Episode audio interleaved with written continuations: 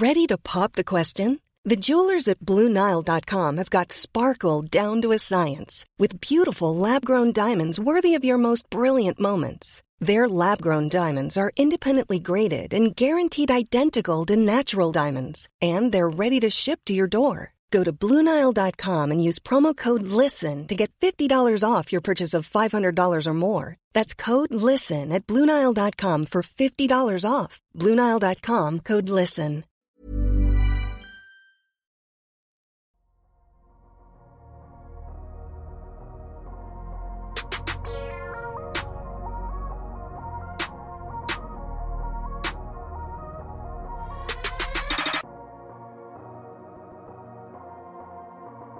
Salut à tous, très heureux de vous retrouver pour un nouvel épisode du Dunk Hebdo NBA podcast alors que la trade deadline approche. Place à un focus sur deux équipes de la conférence Est, deux équipes en forme, les Knicks et les Cavs. Et pour ce faire, on avait besoin de renforts. On sera donc quatre. C'est assez exceptionnel pour ce podcast. On va commencer par un amoureux des Knicks ces dernières années, surtout quand ils étaient dans les ténèbres. C'est Madiane. Comment ça va, Madiane? Eh ben, ça va. Malheureusement, les Knicks sont trop bien pour mes critères de mes critères de choix dans les matchs de la conférence euh, Est et du coup, je deviens un petit nerd des Pistons. Ah, toujours cet attrait de Madiane pour les bonnes équipes. Euh, Gabin, qui, qui, est avec nous, qui va nous parler d'une de ses ex, Oji Aninobi. Comment ça va, Gabin? Bah, ça va très bien, ouais. On va parler euh, du, du Deepoy, du Deepoy en titre. Et puis le, je reviens faire des podcasts parce que Pierre a enfin gagné la Star Academy. Franchement, félicitations à lui. Donc je peux maintenant me rendre disponible pour tourner avec vous, il n'y a pas de problème. Ah, il y, a des rêves que j'ai pas. Il y a des rêves que j'ai pas. J'ai vu quelques, quelques visages un peu interloqués, donc il faudra nous expliquer la rêve en, hors champ. Ah bah c'était la Star Academy, c'est pour ça que maintenant je suis de retour, ça c'est fini. Ah, tu ressembles beaucoup au gagnant de la Star Academy, c'est ça? Non. Ah non, pas du tout. il est tard, je fatigue peut-être. Constant, alors Constant il est là et il m'a dit ben, j'ai envie de montrer que je déteste pas les équipes de l'Est. Comment ça va, Constant? C'est vrai, c'est vrai. J'ai un peu une réputation, mais qui est pas fausse, hein, de préférer la conférence Ouest à la conférence Est. C'est pas faux. Non, mais il faut avouer aussi, quand on a ses préférences, je préfère regarder l'Ouest que l'Est mais ça n'empêche qu'on est sur euh, deux équipes que je regarde pas mal. Alors contrairement à Madiane, je regarde pas beaucoup les les, les Pistons, euh, mais par contre j'ai aussi mes, mes mes côtés un peu déviants parce que je regarde beaucoup les Nets. Alors m'expliquez pas pourquoi. Je regarde beaucoup les Nets, je sais pas pourquoi. Je trouve qu'ils ont le meilleur backcourt de l'histoire avec Ben Simmons qui tire jamais, et Cam Thomas qui fait jamais de passe. Je trouve que c'est le backcourt le plus complémentaire de l'histoire NBA. Donc euh, non, mais sinon on est là pour parler de, de des deux équipes les plus chaudes en ce moment de de toute la NBA. En tout cas depuis le passage à l'an 2024. Euh, je veux pas que l'intro soit trop longue, mais ça m'avait beaucoup trop fait marrer quand j'étais tombé sur un article de Bleacher Report sur ce dont avait besoin chaque équipe NBA et à la case des nets c'était écrit a point guard. Et je me suis dit ça m'a ça m'a terminé quand j'ai vu ça. Genre toutes les autres c'était de la défense, euh, un, un big man sur le banc et eux c'était un meneur de jeu. Bref. Mais euh, depuis que Ben Simmons est revenu, ça attaque mieux. Hein. Je suis désolé. Pourquoi pas les Nets, on va ajouter ça à la longue liste d'équipes dont on va peut-être parler, mais on vous promet rien. Avant de commencer, parce qu'on va pas tarder à commencer, quand même, on vous, on vous rappelle de nous suivre sur votre plateforme de podcast préférée et également sur YouTube. On fait des tests sur YouTube, donc on est sur des présentations un peu plus évoluées, etc. On espérera que ça, on que ça tiendra pendant toute la longueur du podcast. On en a assez fait. On va marquer une pause et on va s'envoler du côté de New York pour parler des New York Knicks.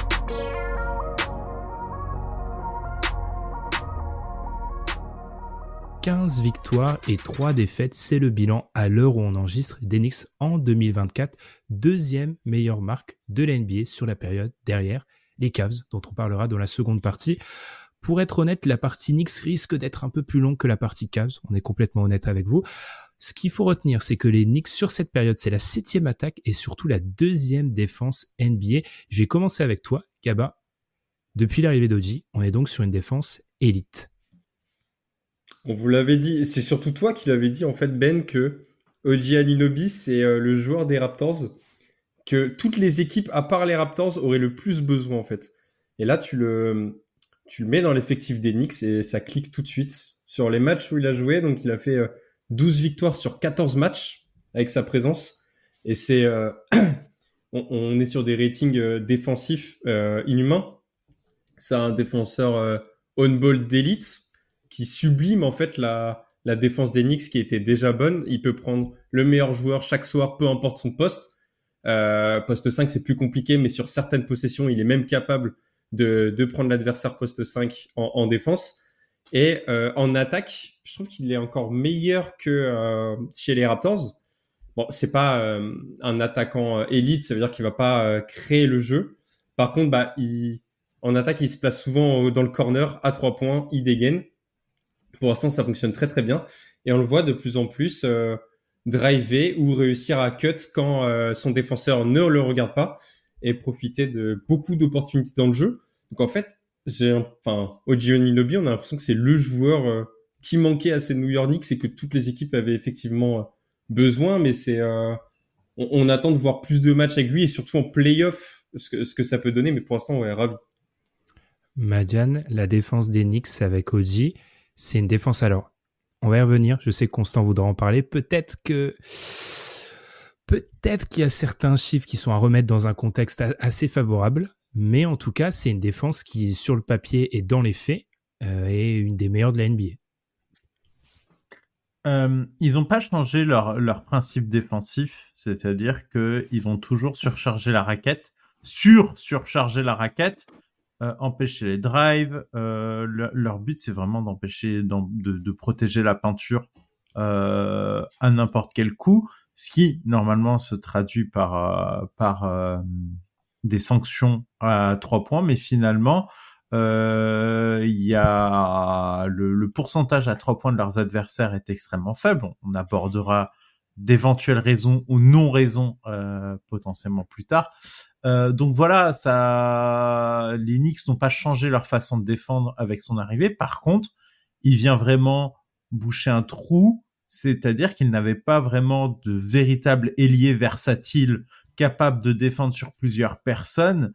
Ils avaient euh, un, un, un, trou à ce niveau-là et c'est vrai que lorsqu'on a commenté le trade, parce que moi je trouvais ça un peu cher, j'avais sous-estimé le fait qu'il y avait un véritable manque chez les Knicks à ce niveau-là, et je me rends bien compte que ça le, ça le comble très bien.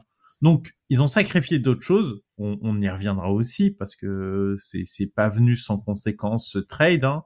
Mais en tout cas, au niveau défensif, euh, ça resolidifie une défense euh, qui, qui avait besoin de, de cette polyvalence.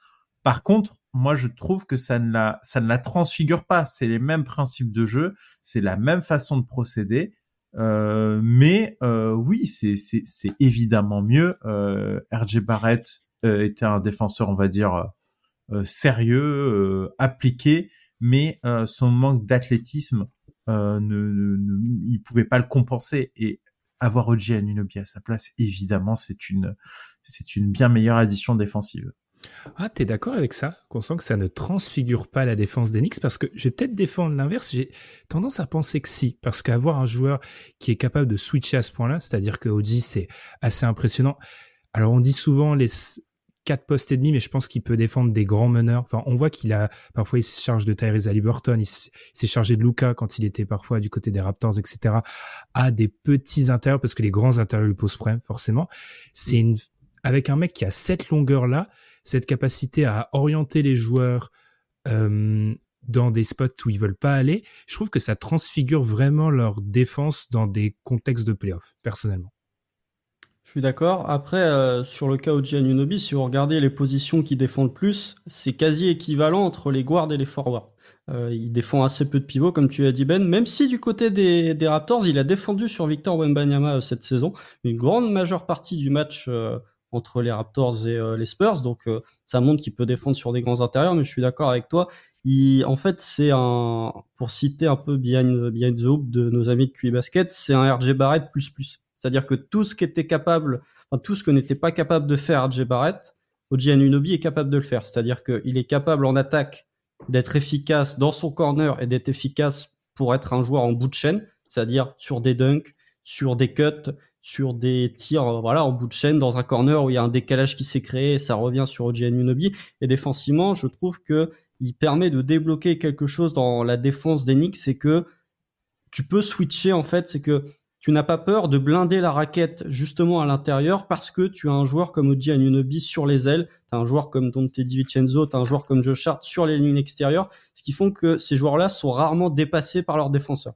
T'es pas obligé de venir aider parce que ces joueurs-là sont battus sur le premier pas ou parce qu'ils se font blow donc tu as moyen de venir un peu plus sécuriser la raquette. Donc euh, voilà, oui, je trouve que défensivement, c'est un, un, énorme upgrade pour euh, Linux.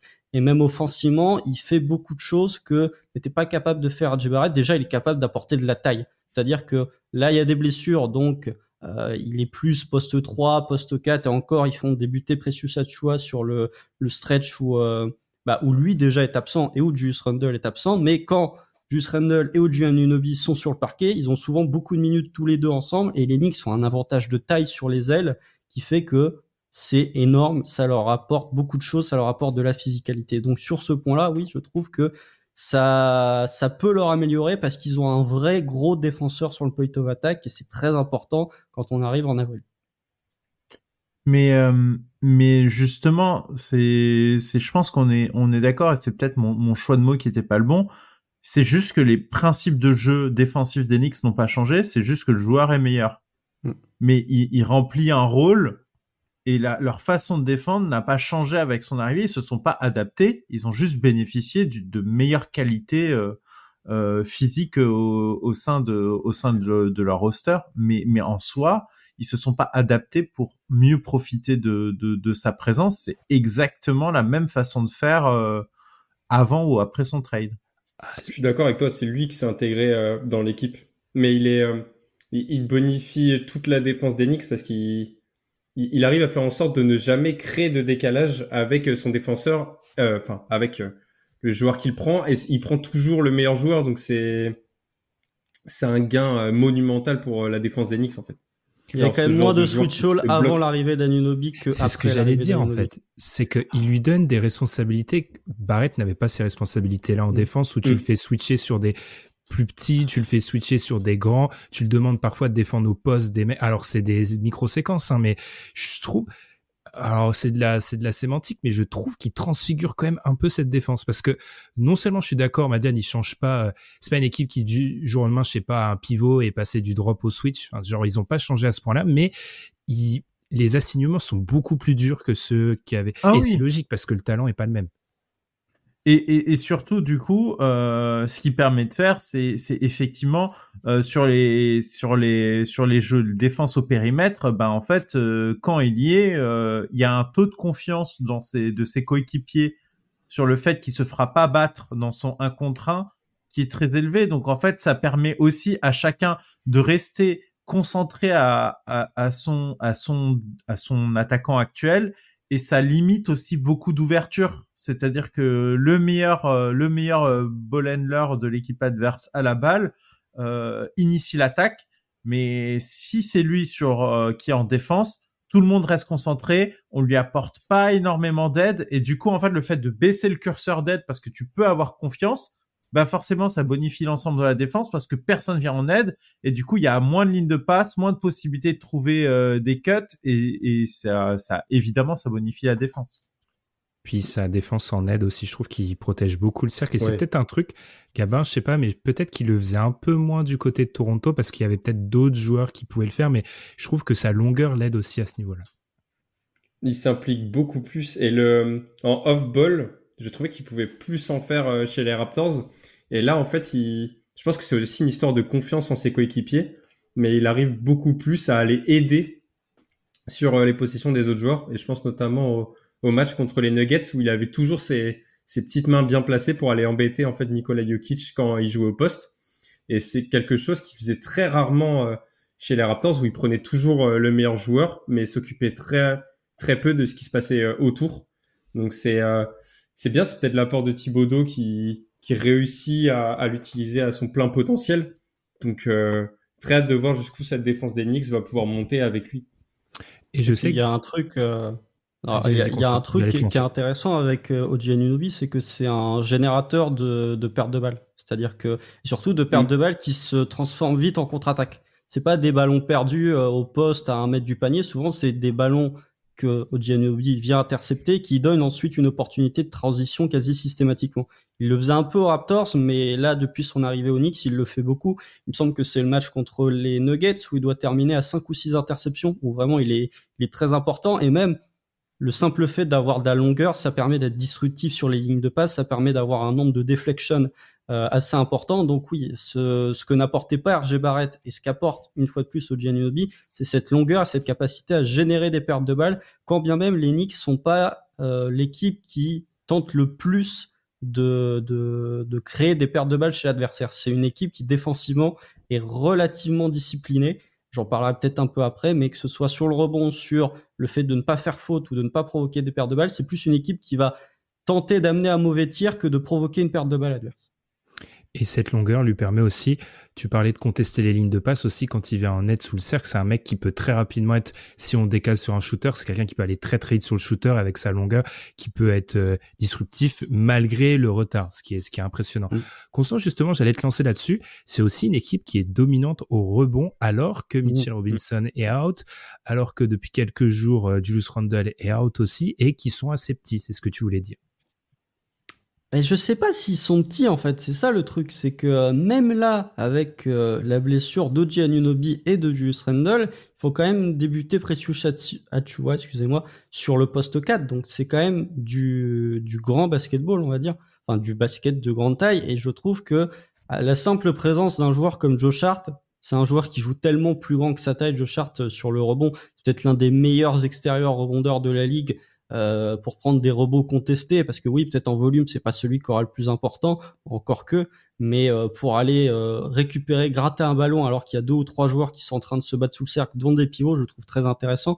Après oui en termes de, de rebond bah c'est la meilleure équipe au rebond de toute la NBA en pourcentage de rebond quand bien même tu l'as dit Mitchell Robinson est absent depuis début décembre il me semble. Mitchell Robinson qui était l'un des meilleurs rebondeurs tout court, mais surtout l'un des meilleurs rebondeurs offensifs depuis bah, pas mal d'années, hein, parce qu'il tournait à quasiment 6 rebonds offensifs par match sur le début de saison, ce qui est euh, énorme pour générer des possessions supplémentaires. après, oui, c'est vraiment cette défense d'Enix. Alors déjà, elle compense une partie de ses faiblesses en attaque par le rebond offensif, donc tu génères des possessions supplémentaires, donc des tirs supplémentaires, et tu peux compenser un certain manque de shot making ou un manque de création offensive actuellement avec les blessures. Et défensivement, comme c'est une équipe qui ne génère pas beaucoup de pertes de balles adverses, ou assez peu, elle doit absolument sécuriser le rebond pour éviter de donner des possessions supplémentaires à l'adversaire. Donc oui, c'est une équipe qui est très bonne dans ce domaine-là, qui profite d'avoir quand même un peu de taille malgré tout, ou en tout cas, si elle a un déficit de taille, ce qui est rare, d'avoir des joueurs qui sur le bas court jouent plus grand que leur taille, donc oui, on tient une des meilleures équipes au rebond, mais ça c'est quelque chose qui a été instauré dès l'arrivée de Tom Thibodeau du côté de New York, j'ai envie de dire. C'est pas de cette saison. Est-ce qu'on enchaîne sur le dossier un peu plus délicat de l'attaque Les gars, s'il n'y a rien à rajouter sur la, la défense?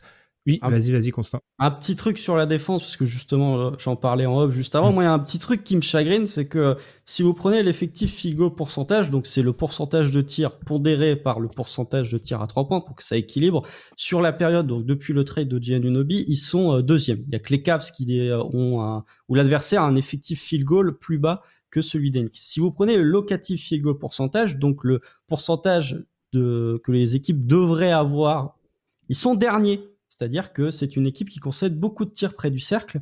Euh, c'est même l'équipe en fréquence depuis le trade qui concède le plus de tirs près du cercle, euh, où les adversaires ont la deuxième efficacité, donc ils blindent la raquette mais c'est difficile de blinder la raquette tout en ne se faisant pas allumer à trois points. Alors ils ont des très bons joueurs pour les close-up, t'en as parlé Ben notamment avec Aninobi, même les Joe Chart, les Dante DiVincenzo, c'est des très bons joueurs pour sortir vite sur les shooters. Mais malgré tout, je trouve qu'ils font un petit peu le syndrome Rockets de début de saison. On voit que la défense des Rockets, c'est un peu, euh, on va dire, est moins élite que sur le début de saison. C'est que ils blindent la raquette, mais de l'autre côté, les adversaires mettent pas dedans à trois points. Alors sur les trois points considérés comme grand ouverts, ils en concèdent peu. Ils sont 18e en termes de fréquence adverse depuis le trade. Par contre, sur les trois points considérés comme ouverts, ils sont 6e. Ça représente 15% des tirs adverses quand même sur l'intégralité du match. Hein. C'est déjà pas mal. Ils sont les adversaires tirent à 27% à trois points sur les tirs ouverts depuis le trade. C'est, je dis pas que la défense Knicks est une mauvaise défense, bien au contraire. Il faudrait voir le personnel qui prend ces tirs aussi, parce que tu peux forcer parfois le mauvais personnel à prendre les tirs mais je pense que c'est un paramètre qui va quand même varier, qui va quand même se pondérer au fur et à mesure que la saison va avancer, qui fait que défensivement, ils vont peut-être être un poil moins forts que ce qu'ils sont actuellement. Et puis, on en parlera peut-être à la fin quand il s'agira de trouver la place des Knicks dans la hiérarchie. Il y a peut-être un calendrier assez, on va dire, abordable sur les dernières semaines depuis, euh, début janvier. Enchaînons sur l'attaque. Madiane, est-ce que c'est le, on a beaucoup complimenté la défense. Est-ce que c'est le plafond de verre de cette équipe, l'attaque et notamment, alors on va un peu mêler toutes nos questions, la trop grande dépendance à Jalen Bronson Ah ben là, c'est Jalen Bronson Ball euh, jusqu'au bout. Et euh, c'est ce qui était inquiétant en fait après le trade, euh, et parce qu'on en a beaucoup discuté, c'est que sur le trade en soi, du coup, j'avais un peu sous-estimé l'apport euh, mais, mais c'était bien. Mais en fait, ce qui m'inquiétait dedans, c'était pas tant le départ de Barrett, parce que ça se, ça s'entendait très bien, mais c'est aussi d'avoir lâché euh, Emmanuel Kickley euh, dans l'affaire, parce que euh, en fait là, euh, là, il y a, y a, qui pour pour initier l'attaque là-bas, et, et c'est ça qui me qui m'inquiète énormément c'est que Brunson est déjà très chargé en minutes. Hein. On est, on est, on n'est pas surpris. C'est, c'était ce qui était attendu. Mais, mais du coup, euh, moi, je, je suis inquiet et je, il a fait une excellente performance en playoff l'an dernier. Ça s'est très bien passé. Mais, euh, mais à côté de lui, euh, je suis pas convaincu. Et si Jalen Brunson n'est pas au rendez-vous, ben je, je, ne vois pas qu'est-ce qui se passe en fait offensivement dans cette équipe. Alors euh, défensivement ils y ont gagné, euh, mais ils ont perdu en, en, capacité à tenir la balle et ils ont ils ont quand même perdu des, des options alternatives euh, qui, qui moi me, me chagrinent un peu euh, si on parle d'attaque. En temps de possession cette année, Jalen Brunson est troisième de NBA derrière les candidats habituels que sont Luka Doncic et Trayon, qui sont en gros numéro 1 et 2 de cette catégorie mm. depuis qu'ils sont NBA et qui a plus de 8 minutes de temps de possession. C'est assez énorme pour donner un titre de comparaison à nos auditeurs. Au-dessus de 7, il y a très peu de joueurs en NBA. C'est vraiment, c'est un volume en termes de temps de possession qui est assez énorme et aussi en termes de, je pense, prise de décision. On va beaucoup y revenir où un deuxième playmaker ferait pas de mal du côté des Knicks. Est-ce que tu as la même analyse, Gavin Est-ce que euh, c'est un peu du Jalen mm. de on est borderline héliocentrisme Jalen Bronson quand il n'y a pas de Julius Randle quoi? Bah, je pense qu'il a, il a beaucoup appris de, du fonctionnement de son ancienne équipe en fait, parce que le, t'as cité le joueur, euh, il, si c'était Luka Doncic à sa place, on serait pas inquiet. On se dirait ok, ça peut tourner avec euh, juste ce joueur en ball dominance, mais là, il, il a des volumes euh, d'usage de, de super superstar et euh, je ne pense pas qu'il ait les épaules pour euh, porter l'attaque d'une équipe tout seul. Et c'est ce qui est en train de se passer en ce moment. Pour l'instant, ça marche, mais le t'as parlé de plafond de verre, je pense qu'on on va l'atteindre à un moment parce qu'il il, il, fait tout. Et encore plus maintenant que Julius Rundle euh, est absent pour quelques semaines, je pense qu'on va commencer à avoir beaucoup de problèmes offensifs où il va se retrouver tout seul à l'initiation, à la création sur euh, toutes les attaques, parce que DiVincenzo euh, peut pas avoir ce rôle-là à côté. Julius Randle, c'est pas forcément euh, un, créateur de jeu comme ça, Oji Anunobi non plus. Donc tu, je pense qu'en en playoff, si on arrive à vraiment le limiter et que Julius Randle redevient Julius Randle playoff, bah l'attaque des Knicks va me poser beaucoup de problèmes. Est-ce que plus que le problème de Jalen Brunson, qui je pense fait une saison euh, All NBA, enfin il fait vraiment une, mm. une grande saison, est-ce que c'est pas vraiment l'alternative constante? Parce que en soi, si tu me donnes un deuxième porteur de balle solide, je suis pas inquiet. Mais là, la mm. charge est vraiment trop importante, selon moi. Moi, je pense que ce, enfin, on en parlera peut-être après, mais je pense que ce deuxième porteur de balle, jeudi soir, il est Onyx.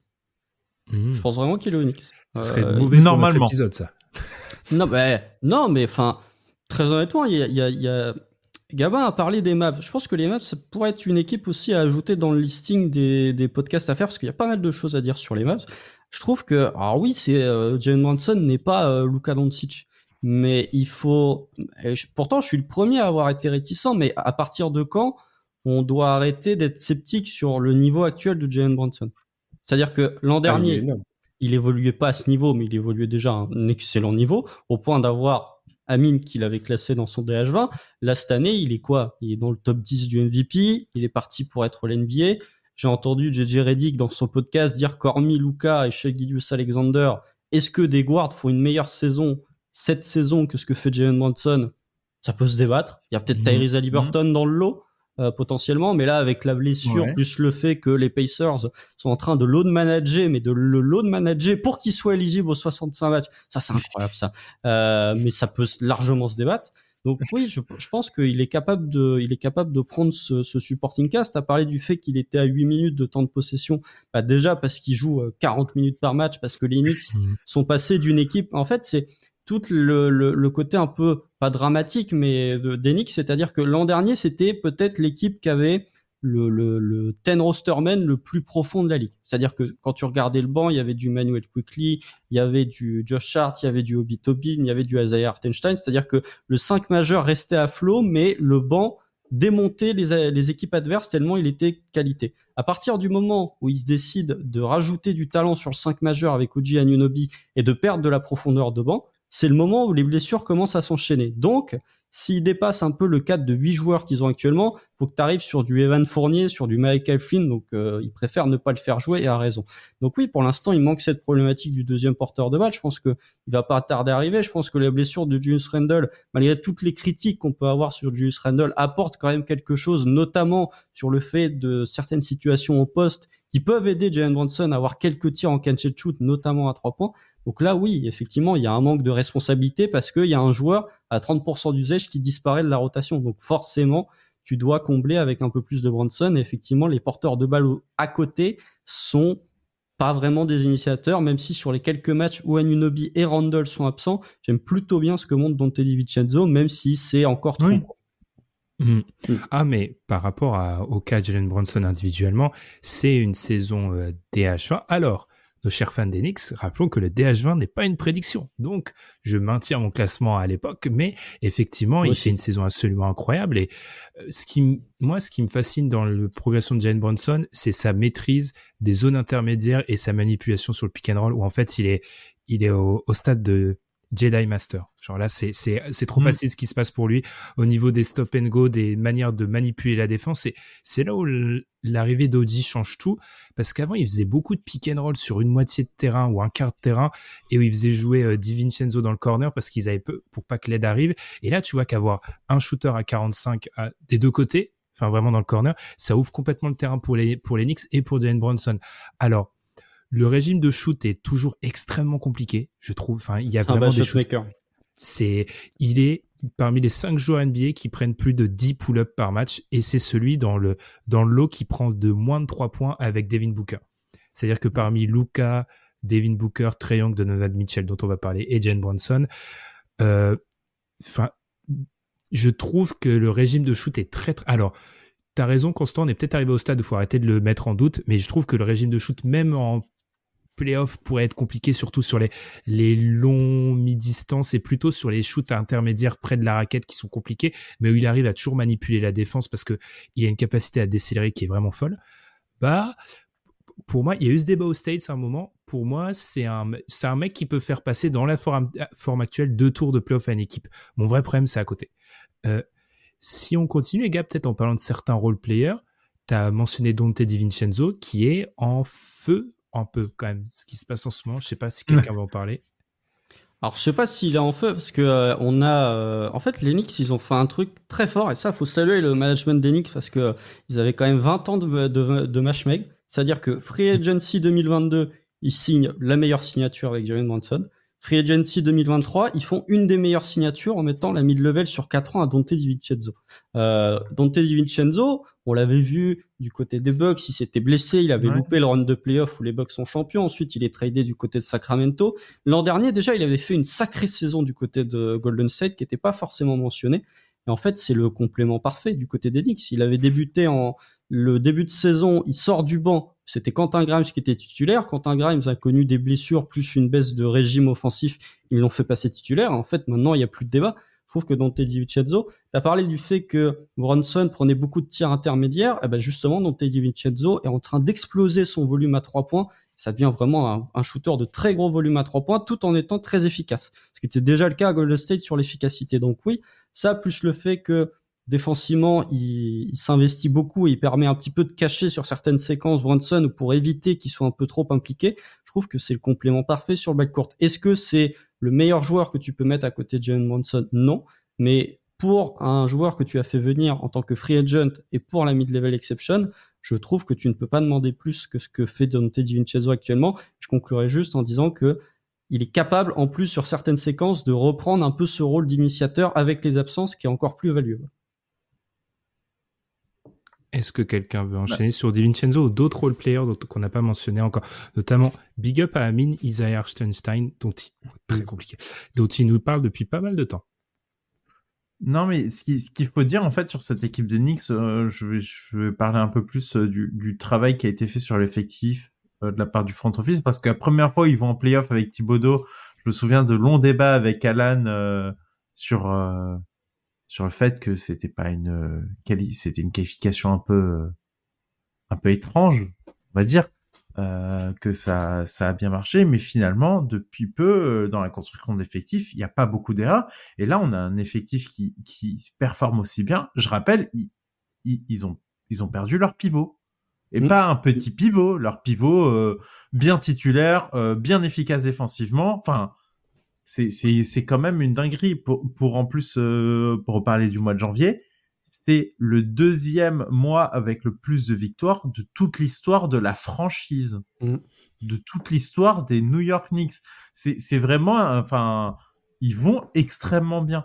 Donc ouais, dans la dans la construction de base, s'ils avaient pas eu ces soucis de blessure, je pense qu'ils seraient plutôt pas mal. Ce qui leur manque, c'est juste un porteur de balle. Moi, c'est c'est vraiment mon regret euh, sur le sur le trade qu'ils font où où moi euh, j'aurais tenté de, de de pas euh, de pas lâcher Quickly, mais peut-être que c'était une exigence euh, sine qua non. Et dans ce cas, effectivement, tu le balances et puis euh, et puis tant pis. Mais hormis ça, l'effectif est très bien construit. Et la seule grosse erreur des dernières années, finalement, c'est Evan Fournier. Mmh. C'est le, le seul, le, la seule erreur qu'ils font euh, sur sur la construction de cet effectif. Et en soi, c'est pas flashy. Euh, ok, Brunson est devenu un All NBA. Quand il arrive, c'est pas un All NBA. Et mm. en soi, euh, en soi, être aussi haut là comme ça avec ce type de construction, c'est extrêmement rare. Ils sont pas repassés par la draft. Mm. C'est pas comme ça qu'ils ont reconstruit. C'est assez inattendu comme euh, d'avoir un tel résultat. Euh, J'ai pas beaucoup d'exemples dans ma mémoire d'équipes qui réussissent à se reconstruire comme ça. Ben, j'ai vu vu un graphique euh, passer, je ne sais plus de qui sur Twitter, qui disait en gros, euh, le, recruter des All-Stars via la free agency, c'est devenu très rare. Et les derniers, les dernières équipes qui ont réussi à recruter des All-Stars via la free agency, c'est les Nets avec Kyrie et Kevin Durant, Knicks avec Jalen Bronson et Julius Randle. C'était il y a 4 ans. C'est-à-dire que, en gros, depuis 4 ans, il y a une équipe qui a réussi à recruter un All-Star via la free agency. Ça montre à quel point c'est un cas de figure rare. Et en plus, on a souvent taclé les Knicks en disant qu'ils n'étaient pas attractifs. Bah, ils ont pris deux joueurs qui n'étaient pas forcément les plus bankable, on va dire, surtout Julius Randle. Et avec Jalen Bronson, où il y a quand même eu des circonstances favorables, on va dire, avec le père dans le coaching staff, mais ils les ont transformés en NBA. Gabin, qu'est-ce que le management qu'on non, bah, le management qu'on taclé, ouais, l'erreur, on peut citer euh, Fournier et Kemba, mais Fournier, il va peut-être bouger euh, d'ici la deadline, mais ça serait un salary dump. Ça serait pour euh, avoir un package, enfin, en échange d'un joueur intéressant. C'est pour ça que je pensais vraiment le recevoir à Toronto avec Quickly.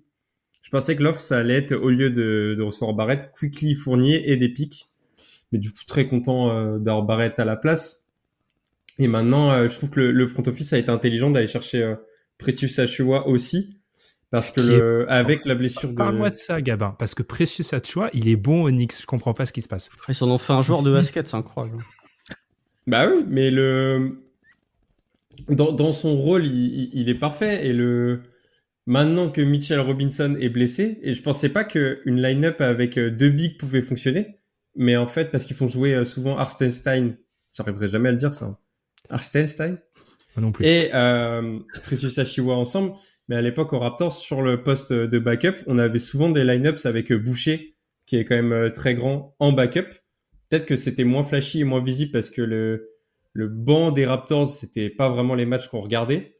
Mais le, c'est à peu près la même chose qui se passe actuellement au Knicks et c'est un joueur qui défend bien et qui a un peu de move au poste. Donc il y a, dans, son rôle, il, il, fait parfaitement ce qu'on lui demande. C'est pas, il va pas exploser le plafond offensif et défensif de l'équipe. Mais en l'absence de Michel Robinson, heureusement qu'il est là. Même ce que fait Isaiah Hartenstein, c'est que euh, Isaiah mm. Hartenstein, c'était quand même un, joueur qui était aux Clippers, puis ensuite aux Rockets. Euh, les, les Knicks l'ont signé. Je sais plus si c'est un, un, trade ou si c'est une signature, mais en tout cas, ils font deux ans à 9 millions. Et en fait, déjà l'an dernier, c'était l'un des meilleurs backup pivots de la ligue. Et en fait, quand tu le propulses titulaire, il continue à garder ce niveau de qualité, que ce soit en rebond ou défensivement. C'est un vrai soldat, c'est un vrai euh, tips player comme euh, Tom Thibodeau les aime. Et euh, on va voir ce qui va se passer durant l'été, mais lui aussi est free agent comme euh, Oji notamment. Et je pense que on va voir comment ça va se passer déjà si Mitchell Robinson revient d'ici la fin de saison, ce qui n'est pas exclure, mais surtout quels contrats vont potentiellement lui proposer des équipes ou les Knicks, parce que son cas est très intéressant. je pense que de ce qu'il montre, il serait potentiellement, voire largement prétendant à être titulaire au poste 5 dans pas mal d'équipes NBA. Surtout quand on voit, effectivement, quand on voit l'état du poste 5 de certaines équipes ou l'état du poste de backup pivot d'autres. Petit teasing pour ce qu'on va dire tout à l'heure. Euh, on a pas mal parlé, du coup, les gars. Euh, il est peut-être temps de trouver une place dans cette hiérarchie Onyx. Parce que c'est peut-être là le moment du podcast où on ne sera pas tous d'accord. Je vais commencer avec toi, Madiane. Tu les mets où à l'Est? Allez, on a déjà fait le 4 quarts, mais on est à la mi-saison, en gros. Euh, pour moi, euh, les Knicks, c'est euh, le tiers des, des Dark Horse de l'Est. C'est-à-dire que pour moi, il y a, y a les Boston Celtics qui sont très largement devant euh, avec plusieurs longueurs d'avance. Je garde les Bucks dans un tiers à part. Et ensuite, je te regroupe les équipes où tu sais pas trop, c'est pas bon à prendre. Mais du coup, je mets dedans les Knicks, euh, du coup les Sixers qui sont moins bien que j'aurais pu mettre dans le tiers des Bucks, mais qui qui, qui sont euh, qui, qui, sont moins bien. On ne connaît pas le statut d'Embiid, donc ça c'est un peu difficile à, à évaluer. Euh, les zombies de Miami parce qu'on sait jamais avec eux. Donc voilà, je mets, je les mets dans ce tir là où je me dis qu'il y a un run de playoff qui peut se jouer parce qu'en soi, hormis les Celtics, je vois personne. Euh, je, je me dis pas c'est mort d'entrer en rentrant dans une série euh, contre contre quiconque. C'est à part à part les Celtics, je vois pas qui contre qui les Knicks se disent c'est mort, on gagnera pas. C'est toujours possible, peu importe qui tu prends en dehors des, des Celtics. On, en parlait en off tout à l'heure. En fait, il y a si tu veux faire un run à l'est, c'est l'année ou jamais quoi. Parce que le bah Embiid s'est blessé. T'as bon bah les, les Celtics qui euh, ont l'air imprenables, mais bah c'est la seule équipe. Et derrière les Bucks, bah ils ont ils ont pas encore trouvé leur alchimie et, et c'est Doc Ils ont Doc Rivers. Ouais, exactement. Le, le hit, il y a des problèmes pour l'instant. La, la sauce, ça prend pas avec euh, Terry Rosier. Euh, tu prends Pacers Magic, c'est trop tôt. Donc finalement, eh bien le, c'est l'année où jamais pour faire un run. Je pense que les Knicks, ils peuvent euh, se mettre un objectif de finale de conf et c'est pas du tout déconnant de se dire que le, le plafond qu'on peut atteindre, c'est finale de conf contre Boston et ça serait un, excellent résultat qu'ils peuvent viser. Je serais, euh, je serais dans, l'entre-deux. On va dire que là, j'étais en train justement de vérifier la stat. Contre les équipes avec un bilan de 50% de victoires ou plus, les Knicks sont en 11 victoires pour 17 défaites. Alors, vous comprenez, vous comprenez pourquoi je préfère l'Ouest à l'Est. Des équipes dans la conférence Est avec un bilan de victoire positif contre des équipes à 50% de victoires ou plus, il y en a deux. Il y a Boston et Milwaukee. Dans la conférence Ouest, il y en a six. Je suis désolé, le beau basketball, il se pratique dans la conférence Ouest. Euh, hormis quand c'est les Boston Celtics. Non, mais je suis un peu plus sective. Après, les, voilà, on, on, en parlera quand on évoquera le cas des Cavs. Je pense qu'il y a une vraie, une vraie euh, possibilité cette année, en tout cas pour, pour ces deux équipes, parce que comme vous l'avez dit, que ce soit Gabin ou Madiane, il y a une incertitude autour des Bucks, même si je les classe un peu dans un tiers à part, qui est le tiers Doc Rivers euh, où tu sais pas comment ça va se passer, mais malgré tout, l'effectif semble être quand même de meilleure qualité. Alors, les Bucks et euh, les Knicks se sont beaucoup joués en début de saison, mais ne se sont pas joués depuis le trade pour Oji Anunoby et potentiellement un trade qui pourra avoir lieu à la deadline. Donc, c'est une confrontation que j'attends parce qu'il me semble qu'il reste encore un match. Euh, mais euh, voilà, Philadelphie, vous le saurez peut-être au moment où vous écoutez ce podcast, mais il y a une vraie incertitude autour de Joel Embiid Sera-t-il présent d'ici la fin de saison? Si oui, combien de temps va-t-il être absent? Parce que s'il est absent huit semaines, bah on voit que Philadelphie sans Joel Embiid, ça peut vite chuter au classement. Donc je pense oui qu'il y a un tiers selon moi ou euh, un scénario où les Knicks peuvent atteindre la finale de conf, mais ça dépendra d'une part du seeding parce que s'ils finissent quatrième et qu'ils jouent potentiellement Boston en demi conf, bah, ça va être très difficile. Ouais, et, mais en tout cas, je pense que euh, il y a un top 5, même Miami, je, alors, faut jamais dire ça avec les zombies du hit, mais je, je, suis quand même pas mal sceptique sur euh, sur le hit euh, cette saison encore plus que l'an dernier. Indiana, je considère ça au-dessus. Pour moi, il y a un groupe vraiment de cinq équipes avec Boston, Milwaukee, Cleveland, New York et Philadelphie qui peuvent prétendre passer un tour, voire même aller en finale de conférence. hormis Boston, bien sûr, qui est premier, on va dire, il y a, il y a, il y a à partir de deux, c'est très ouvert, mais ça va beaucoup dépendre du seeding parce que celui qui va jouer Boston en demi de conf bah, va avoir beaucoup moins de chance comptez-moi parmi les, pas les défenseurs de Doc, mais parmi les, les supporters invétérés des, des Bucks, pour moi, il y a toujours pas de, j'ai toujours beaucoup de mal. J'ai passé mon après-midi à, à, imaginer une demi de conf entre les Knicks et les Bucks, en fait. Et en imaginant ça, j'ai toujours du mal à imaginer les Knicks qui sont.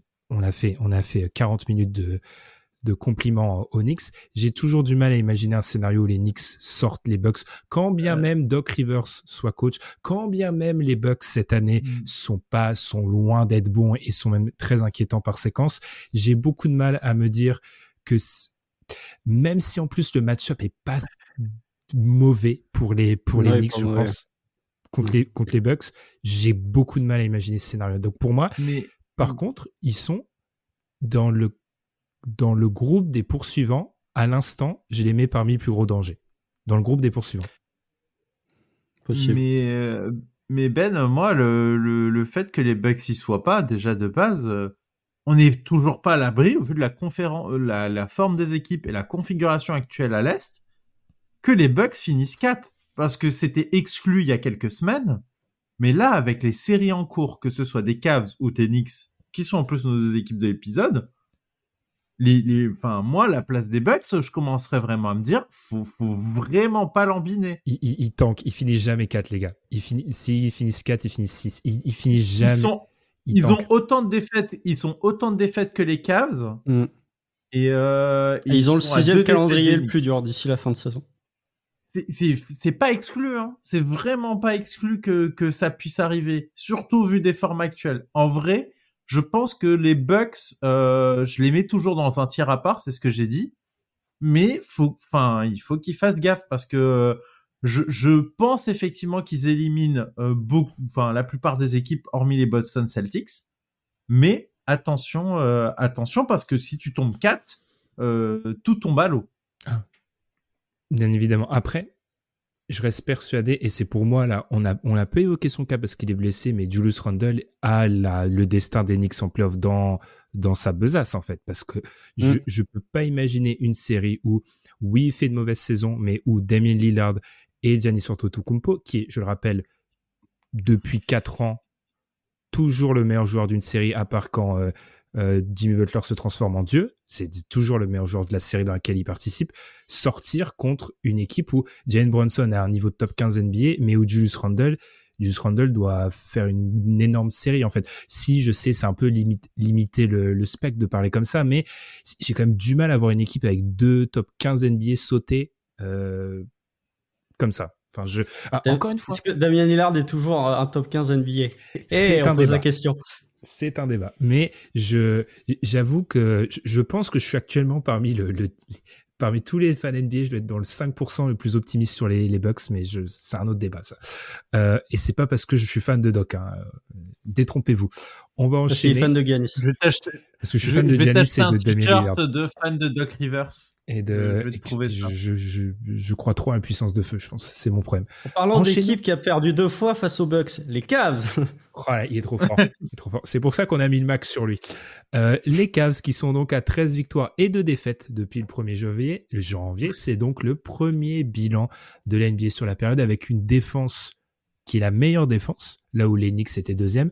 Par contre, là où les Knicks étaient septième attaque, ils sont là, ce sont la ces Cavs, ce sont, c'est compliqué, hein, la fin de l'épisode. Les Cavs sont huitième attaque sur la séquence. Voilà, voilà, on a réussi. En tout cas, on va beaucoup parler des Cavs parce que c'est une équipe qui est aussi sur une série de victoires et c'est une équipe qui a connu des blessures comme les Knicks, mais peut-être des blessures un peu plus impactantes. Euh, Gabin, allez, tu as pas participé au combat de coq sur l'Est, je vais te commencer par toi.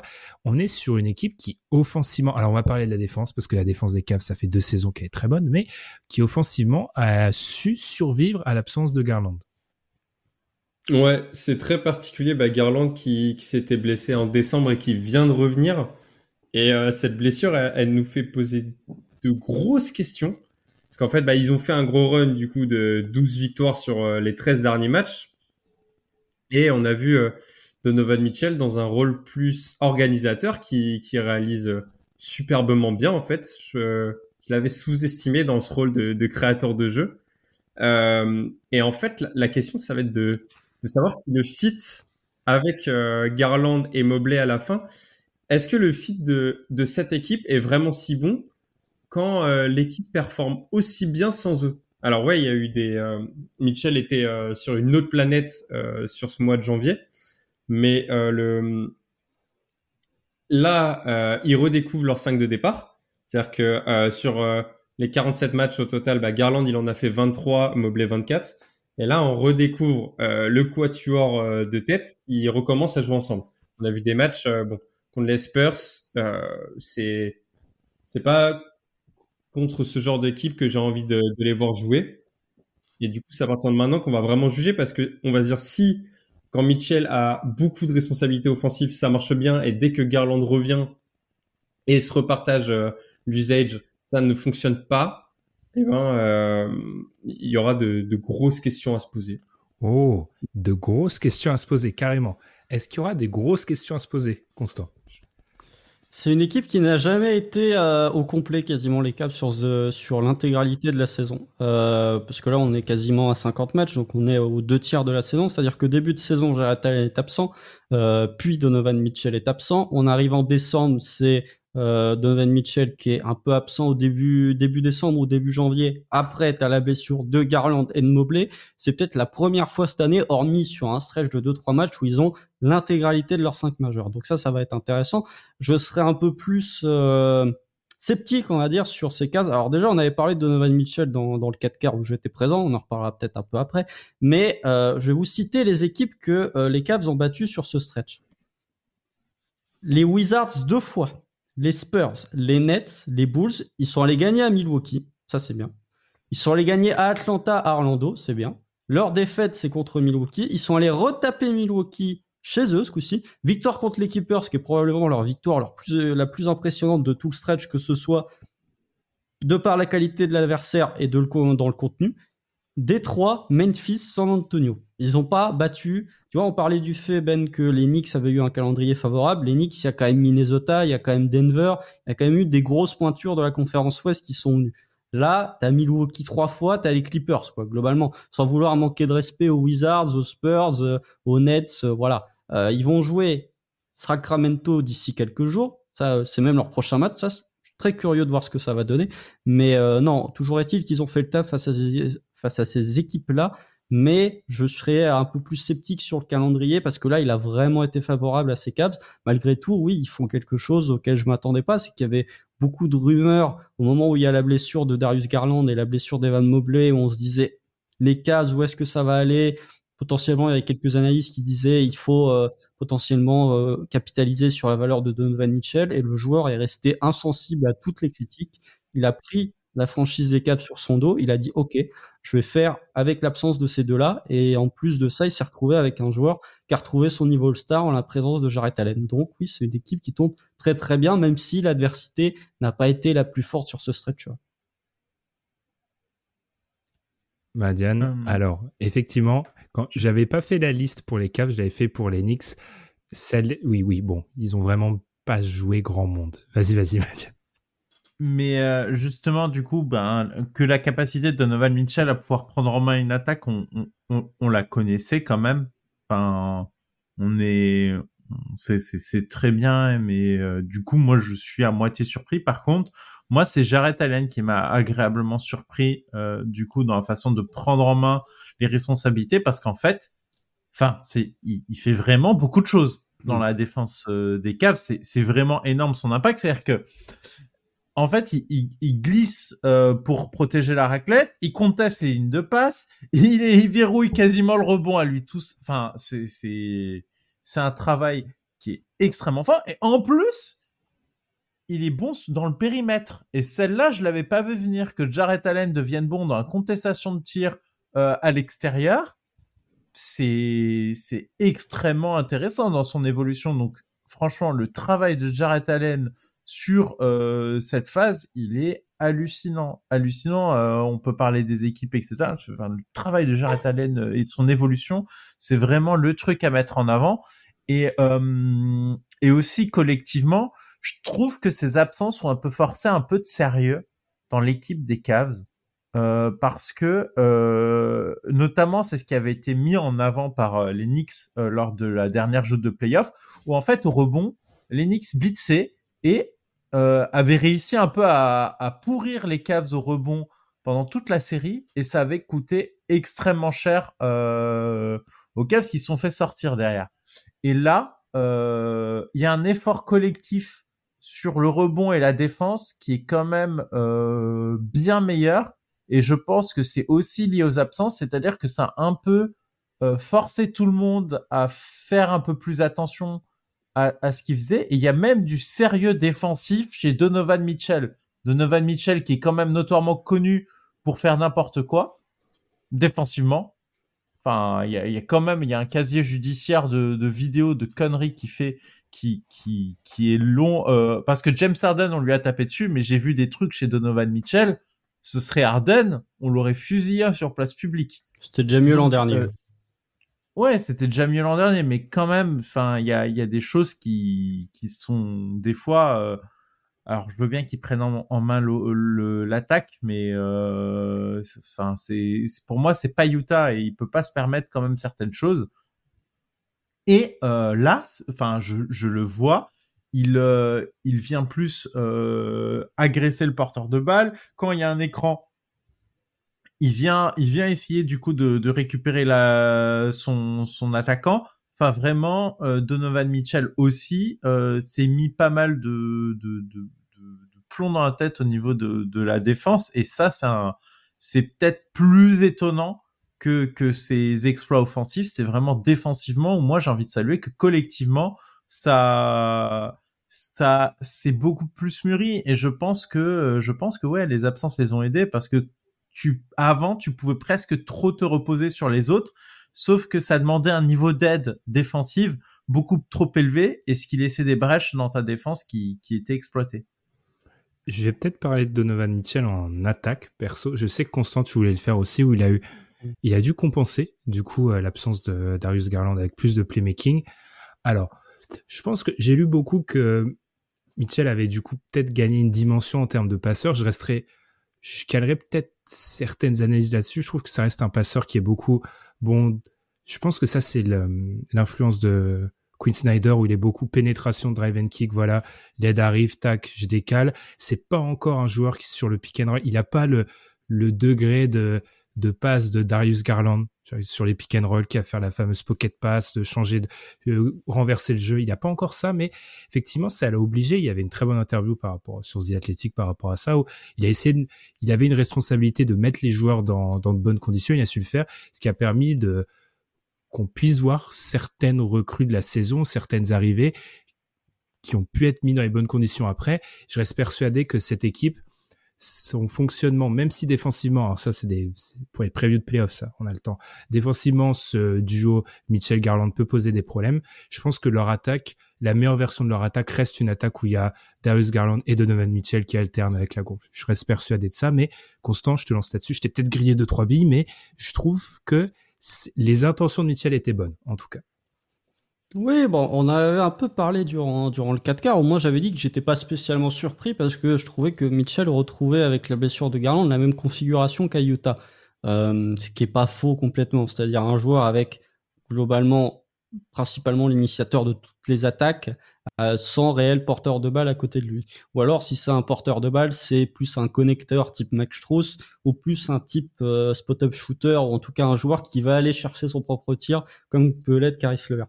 Mais par contre, oui, les progrès au playmaking, c'est-à-dire que euh, j'entends beaucoup de gens parler du playmaking d'Anthony Edwards par exemple en disant oui, le playmaking d'Anthony Edwards, il a progressé, machin, machin le playmaking de Donovan Mitchell, il a progressé. Là, pour le coup, il y a une vraie progression. On en avait parlé avec euh, Adrien et Tom quand on avait fait l'épisode du DH20 sur Donovan Mitchell, où on disait qu'il était prévisible dans son jeu de passe. Là, je trouve que il est beaucoup plus imprévisible dans son jeu de passe. Il est à 8 passes de moyenne euh, depuis l'absence de euh, Darius Garland, je suis pas allé chercher, mais je pense que sur une quinzaine de matchs, ça doit pas être loin d'être son meilleur stretch en carrière, tout en conservant un niveau de perte de balle qui est équivalent à ce qu'il faisait avant, c'est-à-dire qu'il a 3,1 pertes de balle, il y a plus de passes, mais il n'y a pas beaucoup plus de turnover. Non, je trouve que c'est un joueur qui s'est complètement mis dans, dans qui s'est complètement intégré dans le moule, qui a pris l'attaque des, des Cavs à bout de bras, que ce soit au playmaking, mais même Enfin, voilà, euh, vous avez déjà parlé de Mitchell, donc je dévie un peu. Même Jarrett Allen, je trouve qu'il a fait des progrès dans les lectures sur ce stretch-là.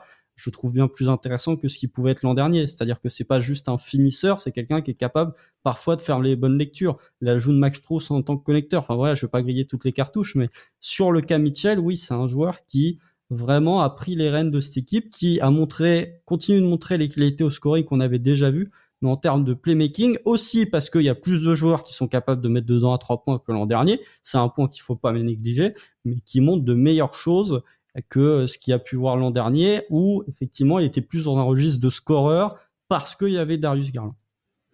Gabin, on a beaucoup parlé donc alors pas beaucoup d'Evan Mobley, mais on a pas, pas mal parlé de Jarrett Allen, de l'absence et du retour de Darius Garland et de Donovan Mitchell. Quid des autres parce que ça a été une des grandes questions pendant la saison dernière, c'est qui était déjà un cinquième titulaire et qu'est-ce qu'on faisait de ce banc qui était très très maigre. Alors, il est meilleur cette année, mais est-ce qu'il est assez bon pour te rassurer? Il euh, y, a beaucoup de problèmes, mais c'est mieux que, que l'année dernière. Parce que l'année dernière, la grosse question, c'était sur le poste 3, parce que Isaac Okoro te posait trop de problèmes de, de spacing. Cette année, on a Max Truss.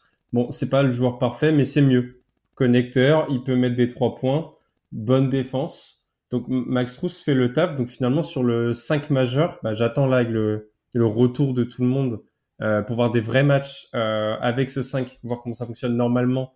Euh, ça devrait assez bien fonctionner. Maintenant sur le banc, je trouve ce qui est drôle, c'est qu'il y a beaucoup d'ailiers qui essayent de répondre à la question de qui allait être le 5 majeur. On se retrouve avec beaucoup de joueurs sur le même poste, que ce soit Caris Levert, euh, Isaac Okoro, George Nyang. On a aussi euh, l'arrivée de Sam Merrill, donc qui est un peu sorti de nulle part, mais qui a été super utile euh, pendant ce run des Cavs sur le mois de janvier, donc un, sniper à trois points. Et du coup, on a on a beaucoup de joueurs qui peuvent jouer sur le banc sur ces postes 2, 3, voire 4. Et par contre, au poste de meneur backup et pivot, je suis très très sceptique. Pour moi, Tristan Thompson, si t'as des ambitions, c'est trop faible. Depuis et, euh, et il est suspendu en plus. Donc il, manque peut-être de, de, variété. Je pense que Caris Levert peut être un, un asset intéressant pour certaines équipes qui, qui recherchent un peu ce, ce feu follet capable de se créer son propre shoot euh, sur le banc. Euh, il, il, faut transférer pour trouver euh, des meneurs backup ou, ou, un pivot. À part ça, le, le banc est, est, bon, mais comme j'ai dit, c'est concentré sur euh, les mêmes postes. Oui, est-ce que est-ce que tu as vraiment besoin de, de, de forcément faire de, de line-up euh, qui peut correspondre à ton 5 majeur? Euh, Je repense un peu au, au modèle euh, avec de Big, euh, l'équilibre qu'a trouvé euh, Minnesota, où ils ont un seul backup et puis ils tournent à trois sur le poste et, et ça fonctionne bien. Donc je pense qu'en fait oui, il te faut il t'en faut un, il te faut un troisième grand euh, et ça, ça va être difficile à trouver, mais je pense que c'est jouable. Et après, euh, oui, t'as pas vraiment de, de, deuxième porteur de balle, mais ça tombe bien en fait. T'as Donovan Mitchell et Darius Garland dans ton effectif, donc je suis pas sûr que c'est ça la priorité. Pour moi, la priorité elle est sur le big et à la limite dans tes rotations, il faut que tu t'arranges pour que du coup, bah oui, Darius Garland ou Donovan Mitchell fera fera des minutes avec euh, avec euh, les backups et ce sera et ce sera très bien et tu tourneras. En fait, pour moi, tu as juste besoin de bien tourner et tu as et suffisamment de d'indices sur le fait que oui, Jarrett Allen tout seul te permet de maintenir un niveau défensif euh, très très élevé. Donc ouais, tu peux tourner, tu peux tu peux utiliser ton ton ton roster euh, de manière efficiente. Et moi, moi, je pense que ça, ça ça peut le faire. Ils ont moins de soucis. C'est un troisième grand qu'il faut mais je pense pas à un backup meneur. Je pense que je pense que c'est bien tel que c'est. Et, et, et Caris Levert, j'ai du mal à envisager que tu puisses en tirer beaucoup de choses plus intéressantes que ce qui te t'apporte déjà, parce que, enfin, sa valeur sur le marché, je crois pas que sa valeur d'échange soit si élevée que ça. Euh, je pense que tout le monde en a suffisamment vu pour connaître les limites du joueur et, et je pense que ça va ça va, ça va rester là parce qu'ils auront aucune offre satisfaisante en, en l'échangeant. Je pense c'est un truc. Vas-y, vas-y, Constant. Je sais pas si c'est un big big qu'il leur faut parce qu'en fait dans la séparation de minutes ce qu'ils sont en train de faire c'est que bah, tu as 28 minutes de euh, de Mobley et de Jarrett Allen qui jouent ensemble et en fait les deux se répartissent le rôle de backup. Pour moi c'est plus un 4 qu'il leur faudrait que vraiment un big à la Nazrid par exemple. Euh, qui est l'exemple ultime, c'est plus un, un ailier un peu de grande taille qui pourrait justement évoluer ce rôle de poste 4 pendant que Evan Mobley et Jarrett Allen sont au poste de pivot, ce qu'ils n'ont pas actuellement. Ils ont Isaac Okoro, mais euh, Isaac Okoro sur euh, demi-terrain, il est inexistant. Donc je trouve que c'est plus dans ce domaine-là qu'ils auraient vraiment besoin d'un renfort que vraiment un poste 5 parce que les deux, que ce soit Evan Mobley ou Jarrett Allen, ont déjà été utilisés en tant que pivot et sont ont déjà prouvé qu'ils étaient de, de, de très bons pivots, même en évoluant sans l'autre. Et après, sur leur banc, je trouve qu'il y, y a, plusieurs ajouts euh, qu'ils n'avaient pas l'an dernier. Sam Merrill était déjà dans l'effectif l'an dernier, mais ils lui ont vraiment donné du temps de jeu. C'est un peu le... Il eu beaucoup plus petit, mais j'aime un peu. C'est un peu le Sam Hauser des Cavs. Hein. C'est vraiment le... Il est là pour bombarder, il est très efficace, beaucoup de spacing, beaucoup de jeux en mouvement. J'aime beaucoup ce qu'il apporte du côté des Cavs. Ça fluidifie l'attaque. Il y a le côté... Euh, voilà, j'en ai parlé, mais Max Struz, qui est une vraie recrue, pas tant pour ce qu'il apporte en adresse, mais pour ce côté un petit peu connecteur qui fait qu'il y a beaucoup plus de mouvements balle dans l'attaque des Cavs, qui est beaucoup moins prévisible que ce que pouvait voir l'an dernier, qui peut potentiellement rendre moins euh, nécessaire l'ajout d'un second Bolendler en sortie de banc, surtout que potentiellement il l'avait ce second Bolendler, c'était Ricky Rubio, mais Ricky Rubio, les blessures plus la retraite font que bah, potentiellement c'est une, une cartouche supplémentaire que tu perds. Voilà, sinon il y a euh, Dean Wade qui euh, avait été absent, pas mal absent, il me semble l'an dernier, qui apporte ses minutes. Ils ont pas, c'est un peu comme les Knicks en fait, ils ont pas mal de, de, de profondeur sur le poste 2-3, mais il manque vraiment pour moi plus qu'un qu'un big, il manque un 4 plutôt grand qui peut être capable d'évoluer à côté de Mobley ou à côté de Jarrett Allen quand on a qu'un des deux sur le parc. Je pense. Bah, c'est moi. Vas-y, vas-y, Ben. Vas-y, vas-y. Mais moi, en fait, ce qui me surprend, c'est que du coup, les rumeurs parlent de Bogdan Bogdanovic. Et moi, je, j'ai du mal à comprendre la logique derrière. Parce que en soi, tu, tu, ne, tu ne règles rien avec son arrivée. Parce que euh, je suis allé voir, du coup, qu'est-ce qu'il comptait faire euh, sur cette trade deadline. Et moi, ça m'a ça m'a fait tomber des nues parce que je suis en phase avec toi. C'est plutôt du côté de la taille que j'irai chercher. Et, et, et, non pas en train de, de, de me doubler euh, ce que j'ai déjà en quadruple. Là où je serais peut-être un peu plus mesuré que toi, Constant, c'est que Evan Mobley, je questionne toujours sa capacité à être 5 sur des stretches de playoff. Où pour moi, il y a la question se pose encore où Jared Allen, bon, alors bon, on va, on va faire comme si la série contre les Knicks l'année dernière n'a pas existé. En fait, voilà, on va, on va, l'oublier. On l'a vu quand même. Hein. Euh, c'est une question de match-up. C'est une question de match-up. Oui, il y a certains match-ups qui m'inquiètent encore avec Mobley. C'est là où j'aimerais avoir d'autres choses que Tristan Thompson. Voilà. Où as dit, c'est, tu as dit, c'est pas suffisant, Gabin. Effectivement, si ton objectif c'est titre NBA, c'est pas suffisant. Si c'est d'être dans le showbiz, peut-être. Mais en tout cas, Tristan Thompson à l'actuel, c'est plus suffisant. Euh, moi, c'est vraiment ce poste-là où j'aimerais qu'ils aient de la taille et qu'ils aient aussi qu'ils offrent la possibilité du coup à Mobley de pas être obligé en gros de pas être obligé de stagger les minutes, de d'alterner les deux sur des sur les campagnes de playoff en fait. Moi j'ai un peu peur avec la configuration actuelle qu'en gros sur des campagnes de playoff, les deux jouent très très peu ensemble sur des minutes et qu'il y ait beaucoup de pression sur la protection de cercle sur le 5 parce que sur le back court, il aura euh, un des deux, voire les deux, euh, Mitchell Garland en fait. J'aimerais bien qu'il y ait une alternative, mais en l'état, Mobley, dans son rôle de 4 backup pivot 5, c'est bon, mais je suis juste inquiet si tes ambitions, transition. Ça fait 7 ans qu'on fait ça, les gars. On sait faire des transitions. Transition vers les ambitions. Si ton ambition, c'est peut-être de passer un, voire deux tours, je pense qu'il y a des match qui te poseront beaucoup de problèmes. Typiquement, s'ils se prennent la raquette d'Enix sur une série, ça m'inquiète vraiment. Alors en fait, le problème, c'est que euh, S'ils stagger pas les minutes de Mobley de Jarrett Allen, ils vont se retrouver sur la même problématique que l'an dernier face qui était beaucoup plus, on a beaucoup parlé du rebond, mais c'est beaucoup plus une problématique de spacing, en fait, qui faisait que les Cavs en attaque et d'absence de mouvement de balle. C'est-à-dire que non seulement les Cavs avaient peu de spacing, mais étaient prévisibles dans ce qu'ils allaient faire avec la balle. Donc, euh, ce qui fait que l'attaque des Cavs a totalement déjoué lors de cette série face. Effectivement, ils vont manquer de taille, mais le fait que tu aies deux intérieurs qui ne tirent pas, euh, plus le fait que ton ailier qui était Isaac Okoro l'an dernier ne tirait pas vraiment, ou en tout cas n'était pas considéré par les, défenses adverses comme un shooter, euh, bah, ça pose des, des, des, soucis. On va voir si avec les recrutements potentiellement de George Niang ou de Max Strauss, ça va débloquer ça. Mais je pense, oui, effectivement, que c'est encore une question qui va se poser, que en l'état, tu as difficilement euh, une réponse à ce que ont proposé les défenses quand Mobley et quand Jarrett Allen seront sur le parquet que de stagger les minutes des deux, potentiellement de moins responsabiliser Mobley en protection de cercle en le faisant stagger ses minutes, mais en le faisant jouer 5 contre les secondes unités adverses. Après, au niveau des ambitions, je pense que c'est une équipe qui peut avoir effectivement euh, l'ambition de, de, passer un tour, ce qui n'était pas le cas l'an dernier, peut avoir potentiellement l'ambition de venir euh, gratouiller euh, euh, peut-être les, les Bucks, les, les Celtics. Tu vois, je suis curieux de voir ce que ça pourrait donner face aux Celtics en termes de match-up, par exemple. Euh, potentiellement avec un Porzingis ou avec les Celtics sont une équipe qui génère énormément de trois points qui vont assez peu au cercle comment les deux défensivement pourraient être responsabilisés? Mais après oui je pense qu'ils sont dans le même tiers que les Knicks parce que malgré tout je, je, continue de faire confiance dans cette défense je pense que ce qui s'est passé l'an dernier certaines leçons ont été retenues. Je trouve que l'effectif est meilleur que l'an dernier. Après, voilà, tout dépendra de la match-up. Tu te retrouves à jouer contre Philadelphie. Bah oui, c'est un peu embêtant si tu as joué à la Si tu te retrouves à jouer contre Indiana au premier tour, je pense qu'ils ont une vraie possibilité de passer un tour. Donc, encore une fois, question de seeding, question de match-up. Est-ce qu'on est d'accord? Est-ce qu'on les met euh, en plus ou moins dans les mêmes eaux que, que les, les Knicks, Gabin Je vais aller vers toi. Alors, désolé, on parle pas des Raptors dans cette course-là. Désolé. Il y a... non mais nous on est sorti mais dans l'autre course à qui peut être le plus nul, on impossible de battre Charlotte. Ils sont trop forts. Mm.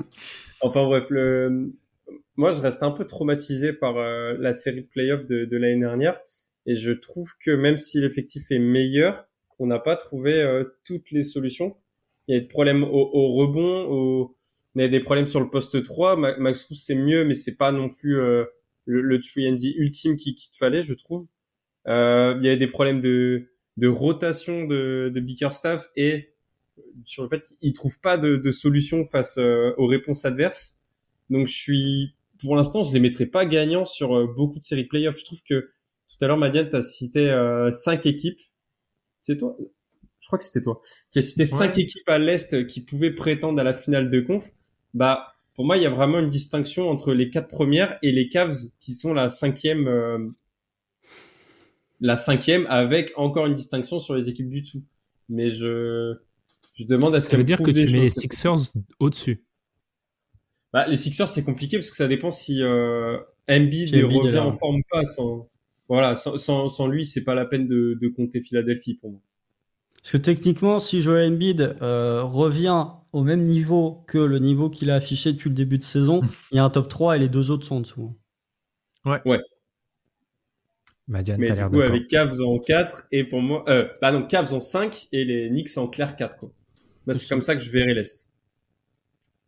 Euh, je suis pas loin de partager ton point, Gabin. En fait, les, les, les Cavs, je serais euh, pas étonné qu'ils passent un tour, mais en fait, deux, comme ils ont plus de difficultés à gérer pas mal de match-up dans, dans, dans cette conférence, faudrait vraiment avoir la chance de tomber sur deux tours qui te sont favorables il faut vraiment tirer la, la bonne combinaison. Et là, je trouve que c'est c'est déjà plus tendu. Ils ont de la chance euh, d'être euh, d'être bien partis quand même pour réussir à s'insérer dans d'éviter la quatrième place, ce qui est essentiel en fait. Faut faut pas être quatre, c'est tout. Après euh, après ouais, c'est c'est là la difficulté, c'est que euh, est-ce que tu passes vraiment, est-ce que tu vas réussir vraiment à passer les ce coup-ci? Euh, ce sera sans doute mieux que l'an dernier, mais est-ce que tes ajustements suffiront? Euh, je, je, ne sais pas en fait. C'est, c'est vraiment difficile à évaluer les, les, forces en présence dans cette conférence. Bon, les Sixers sans Embiid, oui, y arriveras. Euh, effectivement, je pense que les Pacers, ça devrait aller aussi, mais c'est c'est pas simple. Donc moi, pour moi, l'ambition, si tu dois l'avoir, c'est tu te dis passer un tour. Et après euh, ça dépend de qui qui c'est euh, si c'est un si c'est un match-up défavorable bon ben bah tu tu tu as de fortes probabilités de sortir et et et, et presque de presque tant pis mais par contre c'est sûr c'est pas la même équipe que l'an dernier et je les trouve bien plus euh, bien plus dangereux cette année parce que ils ont ils ont quand même bien tiré les leçons euh, de, de, de ce qui a pu se passer donc euh, donc je, je serais beaucoup plus confiant pour pour ces Cavs. Après, ce qu'on peut dire pour les Cavs comme sur comme pour les les Knicks et on peut conclure là-dessus, c'est que vraisemblablement, on est face à deux équipes qui vont s'octroyer le droit de ne pas jouer le play-in. Et ça, c'est peut-être déjà une victoire pour ces deux équipes en soi, parce que le fait d'éviter le play-in, qui, vu l'écart qu'il y a au niveau des points, ça devrait aller pour eux. Bah ça c'est euh, au niveau des victoires pardon ça ça va être un truc assez intéressant et qu'effectivement oui il y a forcément une des équipes qu'on a citées aujourd'hui qui va probablement jouer les les euh, les Celtics au second tour mais je pense que pour ces deux équipes si tu passes un tour c'est déjà une première victoire en soi. Peut-être un peu moins pour les Knicks parce que je pense qu'ils commencent à se créer de vraies ambitions autour de cet effectif, mais pour les deux équipes, pour les Cavs réussir à passer un tour sans LeBron, quoique c'est quand même assez important, ça serait assez marquant pour cette jeune équipe, et pour les Knicks de confirmer ce qui s'est passé la saison dernière. Donc, dans les deux cas, je pense que à mi-saison, on peut tirer un bilan, c'est que ces deux équipes ont pour l'instant un début de saison plutôt réussi, enfin même très réussi. Je sais pas si vous elles ont elles ont réussi à confirmer leur statut qu'elles avaient un peu entamé euh, l'an passé, c'est à s'extirper du groupe Buplin. C'est-à-dire que les Cavs l'an dernier, ils font 4, euh, les Knicks font 5, et en fait, ils étaient pas à ces deux équipes n'étaient pas à la bagarre pour play Cette année, les deux équipes sont toujours pas à la bagarre pour play T'as vraiment le 5 avec euh, les cinq équipes qu'on a citées. On va voir si Philadelphie peut chuter avec la blessure d'Embiid. Après, t'as un trou avec Indiana, les zombies du 8, Orlando, et après, t'as vraiment... C'est leur nouveau nom. oui, c'est leur, leur, nouveau nom. Et après, t'as vraiment l'arrière-cour, euh, sans vouloir leur manquer de respect, avec euh, Atlanta, Brooklyn. Non, mais c'est dur. C'est Enfin, voilà, encore une fois, pourquoi je préfère la conférence Ouest? Je dis pas que les Lakers, le Jazz ou les Rockets ce soit particulièrement reluisant, mais quand tu vois ce que montent les Hawks, ce que montent les Nets, et il me semble qu'il manque une équipe. Une de ces équipes-là va jouer un match de les, les Bulls, les Bulls, ah oui les Bulls, euh, les Bulls, les Bulls, oh les Bulls. Non, les, les Bulls, euh, les Bulls. honnêtement, euh, j'avais pas fait gaffe au classement. J'ai vu des matchs des Bulls et j'étais choqué en me disant ils sont neuf? Hmm? Vraiment, ça c'est le neuvième? Non, parce que vu le niveau, vu le niveau, c'est effrayant qu'il soit neuvième, vraiment effrayant. Donc voilà, ils sont réussi à s'extirper. Je pense que euh, à partir de 6, donc Indiana, Miami, Orlando, pour ces deux équipes, je vois des match-ups qui sont plutôt favorables pour les deux. Quelqu'un a quelque chose à rajouter pour terminer cet épisode où je me je m'insère. Ah quand ça, ah, quand ça hésite trop comme ça, les gars, moi je termine. Du coup, merci de nous avoir écoutés. en tout cas, on a beaucoup discuté. Oui, chers fans des cas, ne vous inquiétez pas. Euh, sans livrer la suite des opérations, on est en train de, on a commencé à préparer un truc pour que toutes les équipes des playoffs aient leur moment consacré. Voilà. Euh, on est en train de préparer un truc. On ne livre pas ce qu'on est en train de préparer, mais les post-mortem. Ouais, oui, oui, en vrai, oui. on prépare pas mal de choses pour le euh, mois d'avril avec des contenus peut-être plus courts, mais plus euh, plus présents. En tout cas, merci de nous avoir écoutés à propos d'Enix et des Cavs. Et oui, chers fans d'Enix, on parle encore de en vous de manière positive. Donc ça, c'est plutôt bien. Ça, ça, fait bizarre, franchement, Ben, je m'y ferai jamais. Alors, ça fait encore plus bizarre quand ça fait 7 ans que tu es dans le podcast. C'est vrai qu'on a très peu parlé en positif d'Enix, soyons honnêtes, mais Les fans d'Enix peuvent se rassurer, maintenant on n'a rien de personnel contre vous. En tout cas, on vous remercie de nous avoir écoutés. On se retrouve très vite. N'hésitez pas à nous suivre sur votre plateforme de podcast préférée. Merci Gabin, merci Madiane, merci Constant et à très vite. Salut. Salut. Tchuss.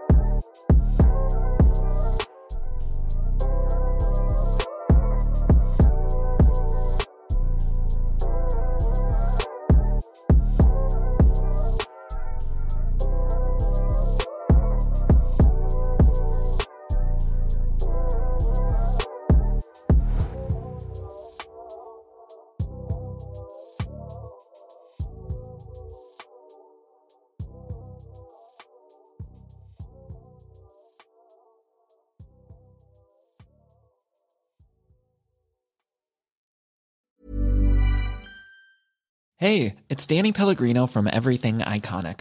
Ready to upgrade your style game without blowing your budget? Check out Quince. They've got all the good stuff shirts and polos, activewear, and fine leather goods, all at 50 to 80% less than other high end brands.